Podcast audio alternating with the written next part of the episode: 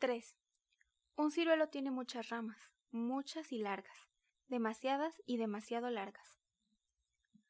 La escuela Tering era grande y cuadrada, de cemento gris y de dos pisos, realmente fea, pero a la mayoría de nosotros no nos sobraba tiempo para pensar en ello, y mucho menos ahora que todo nuestro tiempo se iba en procurar no pensar en lo que Pierre Anton decía. Pero ese martes por la mañana, transcurridos ocho días desde el inicio del nuevo curso, fue como si la fealdad de la escuela nos golpeara en la cara, igual que una de esas amargas ciruelas de Pierre Antoine. Yo, acompañada de Jean Joan y Sophie, crucé la puerta del patio. Rique, Úrsula y Gerda iban justo detrás. Al girar la esquina y aparecer el edificio ante nuestros ojos, nos quedamos mudos. No puedo explicar qué, pero fue como si Pierre Antoine nos hubiera revelado la existencia de algo, como si la nada que él vociferaba desde el ciruelo se hubiera apoderado de nosotros por el camino y se materializara ahora. La escuela era tan gris y fea y cuadrada que casi me impedía respirar, y de repente fue como si la escuela fuera la vida y la vida no debiera tener ese aspecto, pero sin embargo lo tenía. Sentí una incontinente necesidad de correr hasta el número 25 de la calle Tering y trepar al ciruelo y quedarme junto a Pierre Antoine, mirando al cielo hasta convertirme en parte del exterior y de la nada y no tener que pensar nunca más. Pero iba a convertirme en algo, y también en alguien. Así que no corrí a ningún sitio y en vez de ello hinqué las uñas en la palma de mi mano hasta hacerme daño y sentir dolor. Puerta sonriente, ciérrate, ciérrate de una vez. No era la única que sentía la llamada del exterior. Tenemos que hacer algo, susurró Jean Joan, bien bajo para que los de la otra clase de séptimo, que iban a unos pasos adelante, no nos oyeran. Jean Joan sabía tocar la guitarra y cantar las canciones de los Beatles sin que pudiera notarse ninguna diferencia entre él y los auténticos. Sí, susurró Rique Úrsula, de quien yo sospechaba que estaba un poco encaprichada por él, y al instante Gerda soltó una risita apagada a la vez que lanzaba un codazo que rompió en el aire, pues Rique Úrsula acababa de avanzar un paso despegándose de ella. ¿Pero qué? susurré yo, y corrí porque ahora los de la otra clase de séptimo estaban sospechosamente cerca, y entre ellos estaban los chicos que al primer descuido hacían puntería con gomas y guisantes secos contra nosotras. Y ese momento parecía que iba a llegar pronto. Jean Joan nos pasó un mensaje durante la clase de matemáticas y todos nos reunimos abajo en la cancha de fútbol al terminar el día. Todos a excepción de Henrik, porque Henrik era el hijo del profesor de biología y no queríamos correr ningún riesgo con él. Primero pareció que se iba mucho tiempo hablando de otras cosas y fingiendo que no pensábamos todos en una misma y sola cosa. Pero al fin, Jean Joan se irguió y casi solemnemente dijo que le escucháramos con atención. Esto no puede continuar así, empezó diciendo. Y así fue también como concluyó. Después de decir sucintamente lo que todos sabíamos, es decir, que no podíamos continuar haciendo como si hubiera cosas que importaban mientras Pierre Antoine siguiese sentado en el ciruelo gritándonos que todo carecía de significado. Acabábamos de empezar séptimo curso y todos éramos tan modernos y experimentados en la vida como para saber muy bien que todo consistía más en cómo lucían las cosas que en cómo eran. Sea como fuere, lo más importante era convertirse en algo que tuviera apariencia de algo, y aunque este algo fuera un tanto vago y confuso, no era en todo caso como para quedarse sentado en un ciruelo lanzando ciruelas a la calle. Pierre Antoine no tenía por qué pensar que podría convencernos de cualquier otra cosa.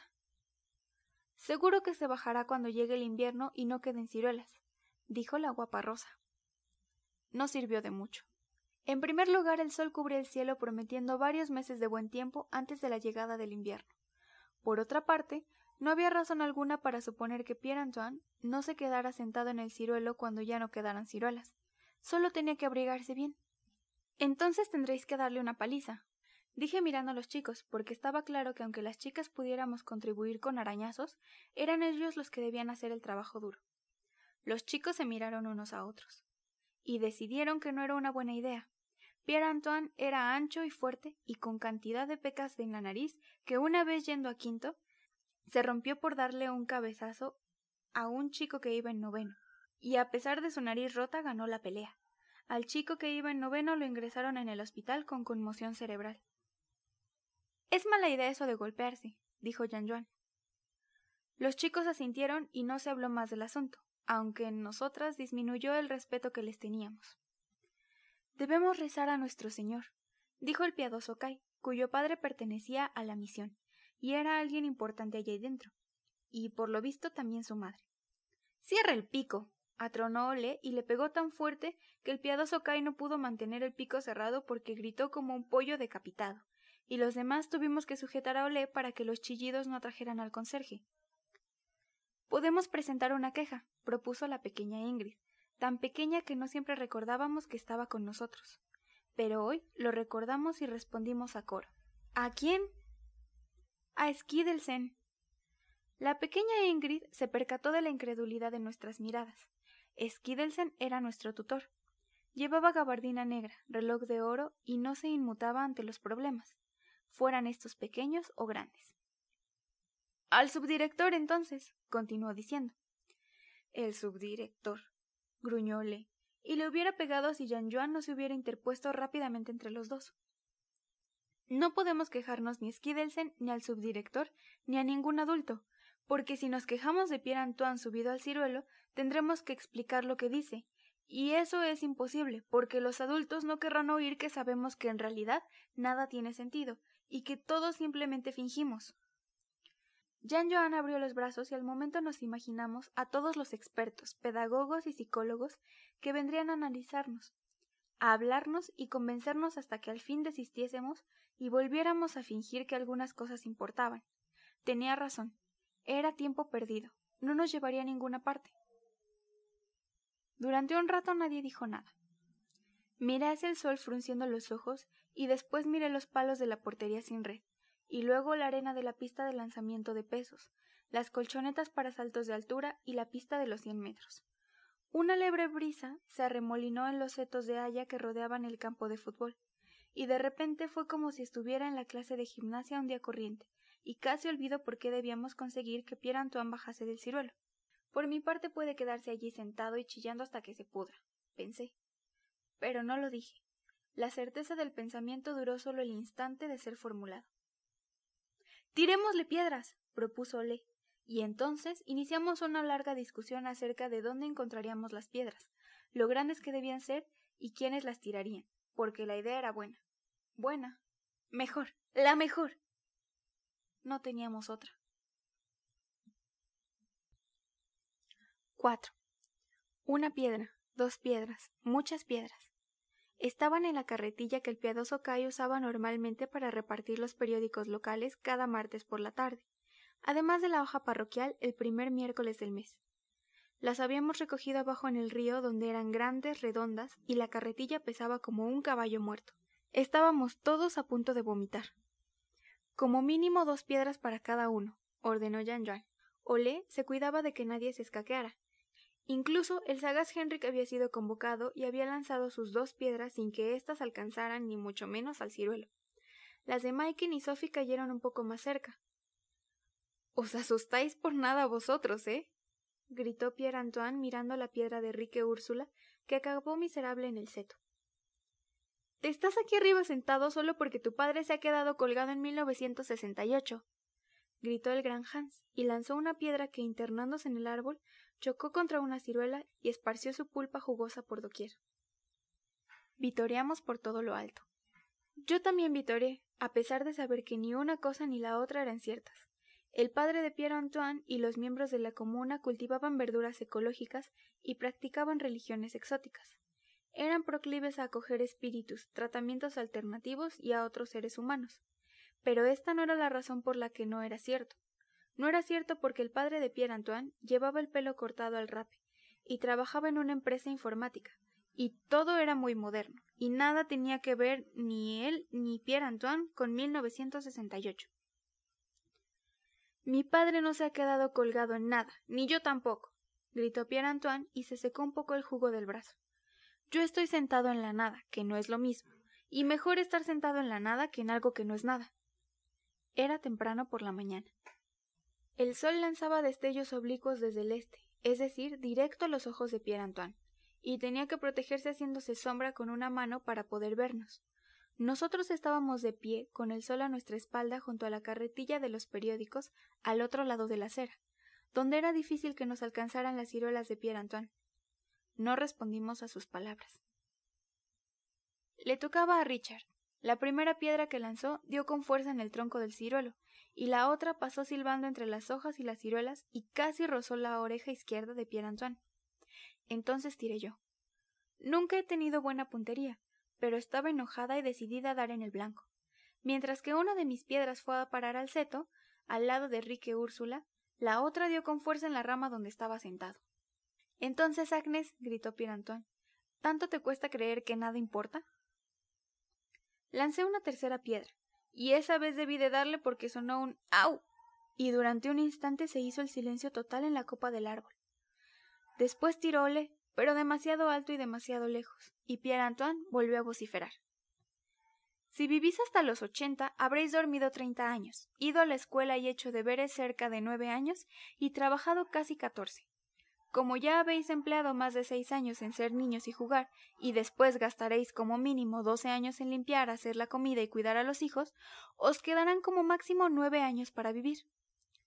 Entonces lanzó una ciruela al aire que trazó un débil arco antes de caer pesadamente en la cloaca.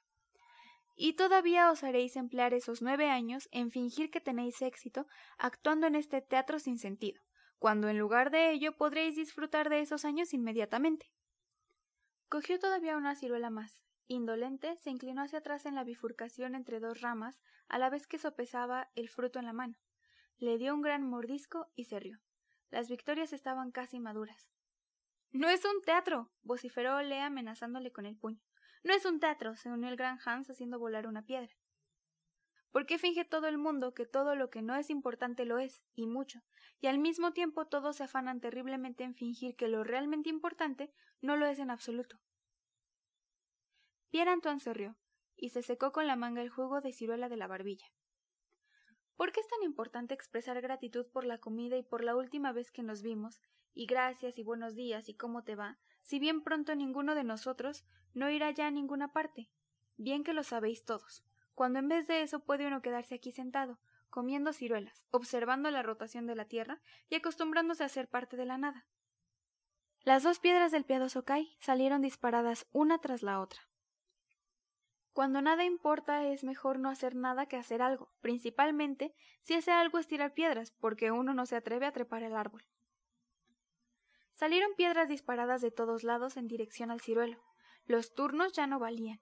Las lanzaron a la vez y al poco se escuchó un chillido de Pierre Antoine, que con un fuerte batacazo cayó de la rama yendo a dar a la hierba junto al seto. Eso estuvo bien porque se nos habían acabado las piedras y eran las tantas.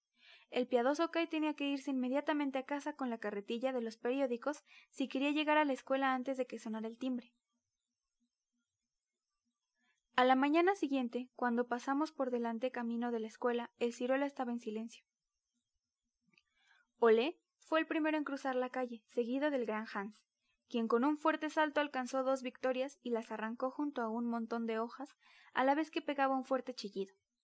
Al no ocurrir nada, los demás lo seguimos con júbilo. Habíamos ganado. La victoria es dulce. La victoria existe. La victoria.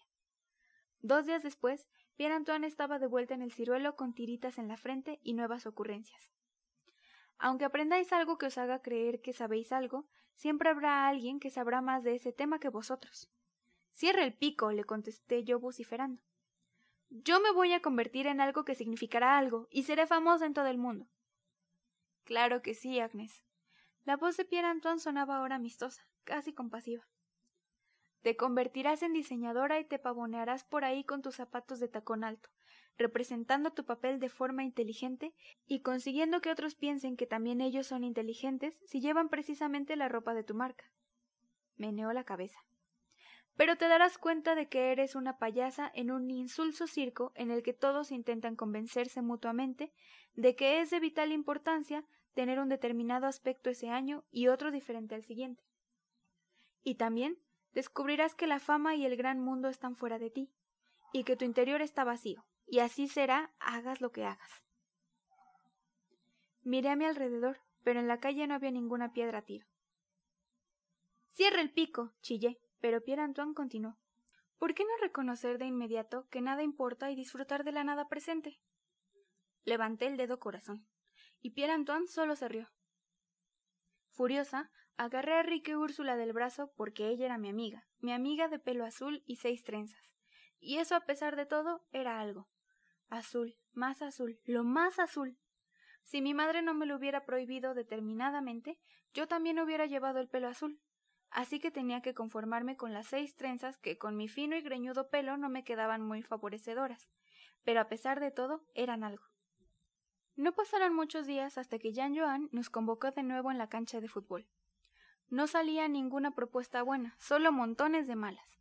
A Ole ya no le aguantábamos, y si no hubiera sido el más fuerte de la clase, es decir, desde que Pierre Antoine había dejado la escuela, le habríamos dado una paliza. Precisamente cuando nos disponíamos a abandonar porque no podíamos dar con una idea buena, Sophie dio un paso al frente. Tenemos que demostrarle a Pierre Antoine que existen cosas que importan. Fue todo lo que dijo, pero fue más que suficiente porque de inmediato todos supimos qué hacer. A la tarde siguiente nos pusimos manos a la obra.